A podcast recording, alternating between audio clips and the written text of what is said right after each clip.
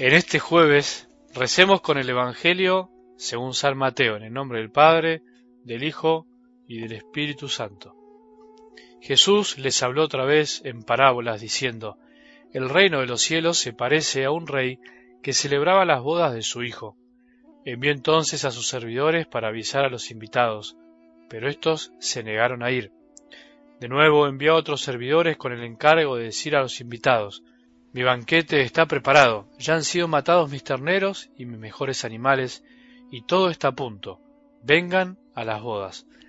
Pero ellos no tuvieron en cuenta la invitación y se fueron, uno a su campo, otro a su negocio, y los demás se apoderaron de los servidores, los maltrataron y los mataron. Al enterarse, el rey se indignó y envió a sus tropas para que acabaran con aquellos homicidas e incendiaron su ciudad. Luego dijo a sus servidores, el banquete nupcial está preparado, pero los invitados no eran dignos de él. Salgan a los cruces de los caminos e inviten a todos los que encuentren. Los servidores salieron a los caminos y reunieron a todos los que encontraron, buenos y malos, y la sala nupcial se llenó de convidados. Cuando el rey entró para ver a los comensales, encontró un hombre que no tenía el traje de fiesta. Amigo, le dijo, ¿Cómo has entrado aquí sin el traje de fiesta? El otro permaneció en silencio.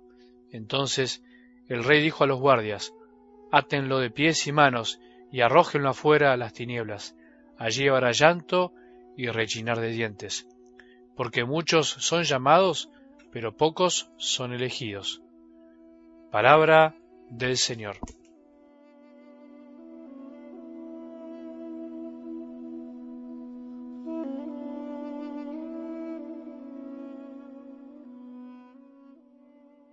Si el amor de Jesús no nos divide el corazón es porque todavía no lo conocemos, no lo escuchamos, no lo estamos siguiendo. Si todavía no sufrimos algún rechazo a causa de ser sus discípulos, es porque todavía no lo somos. No quiere decir que debemos buscar la confrontación por la confrontación misma, como queriendo pelear, pero elegirlo a Él inevitablemente nos produce una lucha en el corazón, una lucha por elegir siempre el amor, que no es fácil Elegirlo a Él también nos trae divisiones en nuestras propias familias, no porque busquemos la división, sino porque no nos entienden, porque algunos no lo conocen. Son miles de casos de familias divididas por el hecho de seguir a Jesús, pero al mismo tiempo millones de familias salvadas por un miembro que lo sigue verdaderamente. Es así, el amor de uno puede salvar la vida de muchos, como fue la misma vida de Jesús de algo del Evangelio de hoy. Primero, recordemos algo más sobre las parábolas. Hay dos clases de personas que reciben las parábolas y con ellas dos formas distintas de recibirlas. Están los que quieren entender, los que buscan o intentan escuchar, escudriñar, ir más allá y por eso preguntan. Por eso debemos preguntarle a Dios cuando habla. No hay que dar nada por entendido. Preguntarse mientras escuchamos o después de haber escuchado, ¿qué dice la palabra? ¿Qué está diciendo? ¿A qué se refiere lo que acabo de escuchar? Esa es la manera de escuchar con el corazón, de meter el corazón en lo que uno escucha.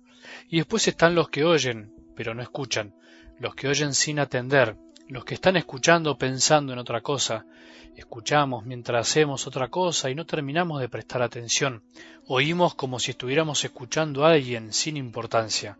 Los que oyen y no escuchan son los ricos de corazón y mente, los que se creen que no necesitan nada, saben casi todo, saben de todo, de todos los demás, de todos los temas, conocen todas las reglas, son los iluminados en la fe, pueden conocer mucho de teología, o saber muy bien el catecismo, pero no saben de Cristo, no lo saborean verdaderamente. Para este tipo de personas, Jesús termina siendo una regla, una norma, una moral, una doctrina y la palabra de Dios termina siendo solo eso, un requisito por cumplir. Son los que tienen la mente cerrada pero la boca bien abierta, hablan mucho y escuchan poco. Por eso, ojalá podamos escuchar la parábola de hoy con otra actitud.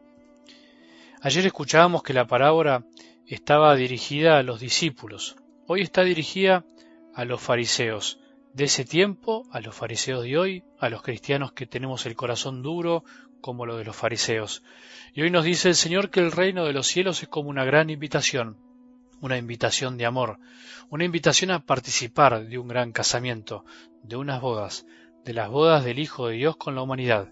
Para eso envió Dios Padre a su Hijo, para establecer una alianza de amor con toda la humanidad.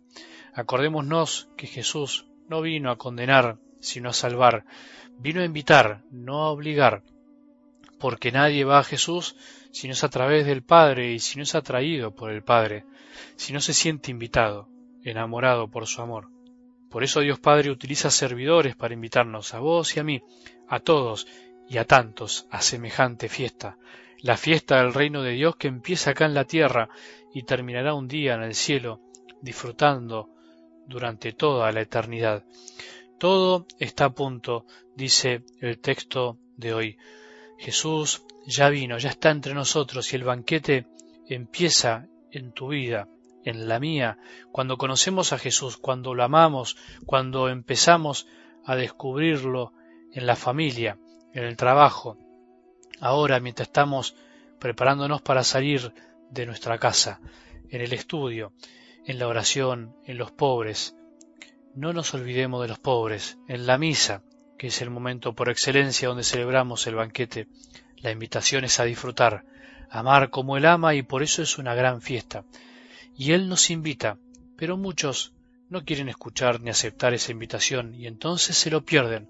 Es más lo que se pierden que el mal que hacen. No nos podemos perder esta invitación.